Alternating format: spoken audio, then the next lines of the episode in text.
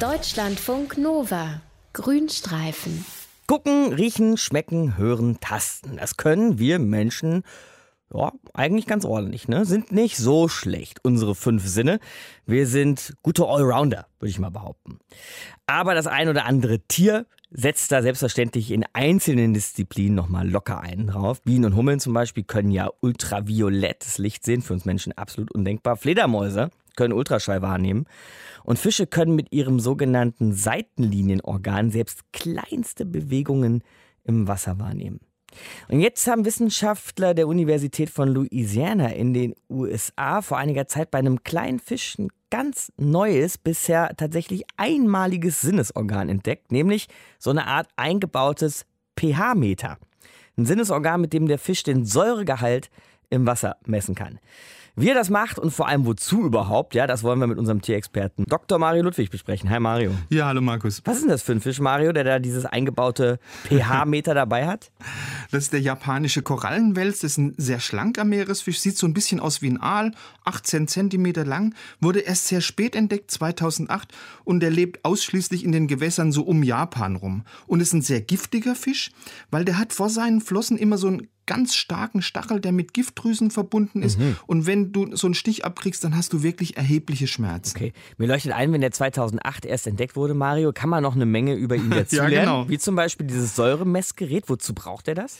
Also das Ganze hat so ein bisschen was mit der Ernährung vom japanischen Korallenwels zu tun, weil die absolute Lieblingsnahrung von Korallenwelsen, das sind so kleine Borstenwürmer, die leben in Röhren oder in Löchern im Meeresboden. Und jetzt ist der Korallenwels nachtaktiv und das sind ja seine Chancen, so ein Loch samt Wurm in so einer stockdunklen Nacht auf dem Meeresboden zu entdecken, mhm. doch eher gering. Das leuchtet ein. Und da hilft ihm jetzt dieses Säuremessorgan. Genau.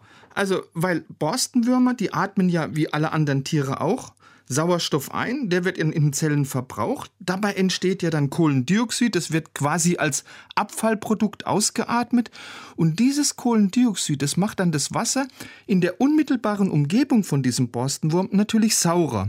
Und diese Versauerung, die kann der Korallenwels jetzt aufspüren, und zwar mit seinem Säuremessorgan, das sitzt in seinen vier Barteln. In seinem bitteschön was, Mario? In seinen Barteln? Barteln. Was, was sind das? Ja, das ist fast wie Bart. Also das sind ja. so fadenförmige Hautorgane, sind so im Maulbereich von vielen Fischen. Und diese Barteln, die haben so ganz sensible Geschmacksknospen, die haben so kleine Tastkörperchen. Und deshalb dienen die den Fischen als Tast- und Geschmacksorgan.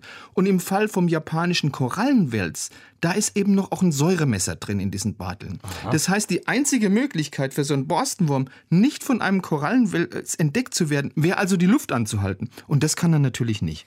Aber um sicher zu gehen, dass es wirklich die Barteln sind, Mario, müssen wir ja alles andere erstmal ausschließen. Weil es könnte ja zum Beispiel auch sein, dass äh, die Korallenwälse ihre Opfer vielleicht riechen mit einem guten Geruchssinn. Ja, aber das haben die Wissenschaftler wirklich mit einem sehr schönen kleinen Experiment ganz toll überprüft. Die haben also zunächst mal mehrere Korallenwälze in ein Aquarium gesteckt. Und anschließend haben sie dann über so einen Plastikschlauch Meerwasser durch ein kleines Glasröhrchen gepumpt. Das lag auf dem Sandboden vom Aquarium.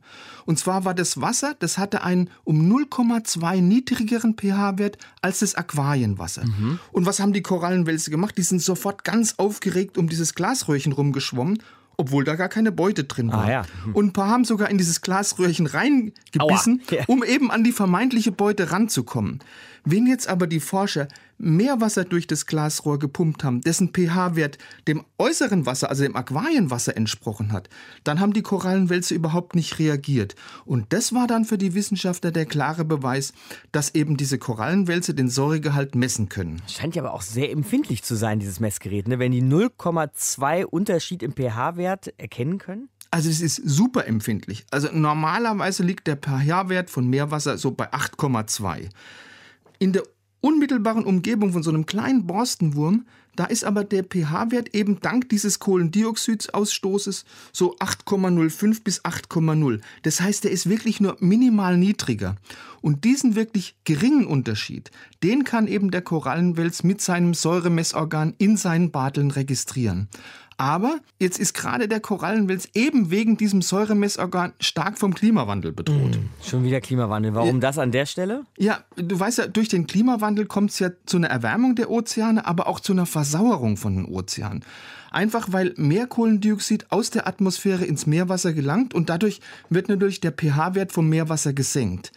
Aber das Säuremessorgan von den Korallenwelsen, das haben die Forscher rausgekriegt, das funktioniert am besten, wenn bei den normalen Säurewerten vom Meerwasser. Wenn das Wasser jetzt aber saurer wird, dann wird dieses Säuremessorgan deutlich unpräziser. Und das hat dann zur Folge, die Wälse können kaum noch ihre Beute finden. Und eben weil sie auf diese präzise Funktion von diesem Beutedetektor angewiesen sind, von diesem Säuremessgerät, da könnte den Korallenwelsen da letztendlich sogar der Hungertod drohen. Hm, der Korallenwels. Erst 2008 eigentlich entdeckt, aber jetzt müssen wir schon wieder feststellen, dass er vom Klimawandel bedroht wird. Denn der Klimawandel könnte dafür sorgen, dass ihm ja die, dein Beutedetektor praktisch kaputt geht. Denn der Korallenwels hat einen ganz besonderen zusätzlichen Sinn. Er hat eine Art Säuremessorgan. Und wie das funktioniert, hat uns unser Tierexperte Mario Ludwig erklärt. Deutschlandfunk Nova. Grünstreifen.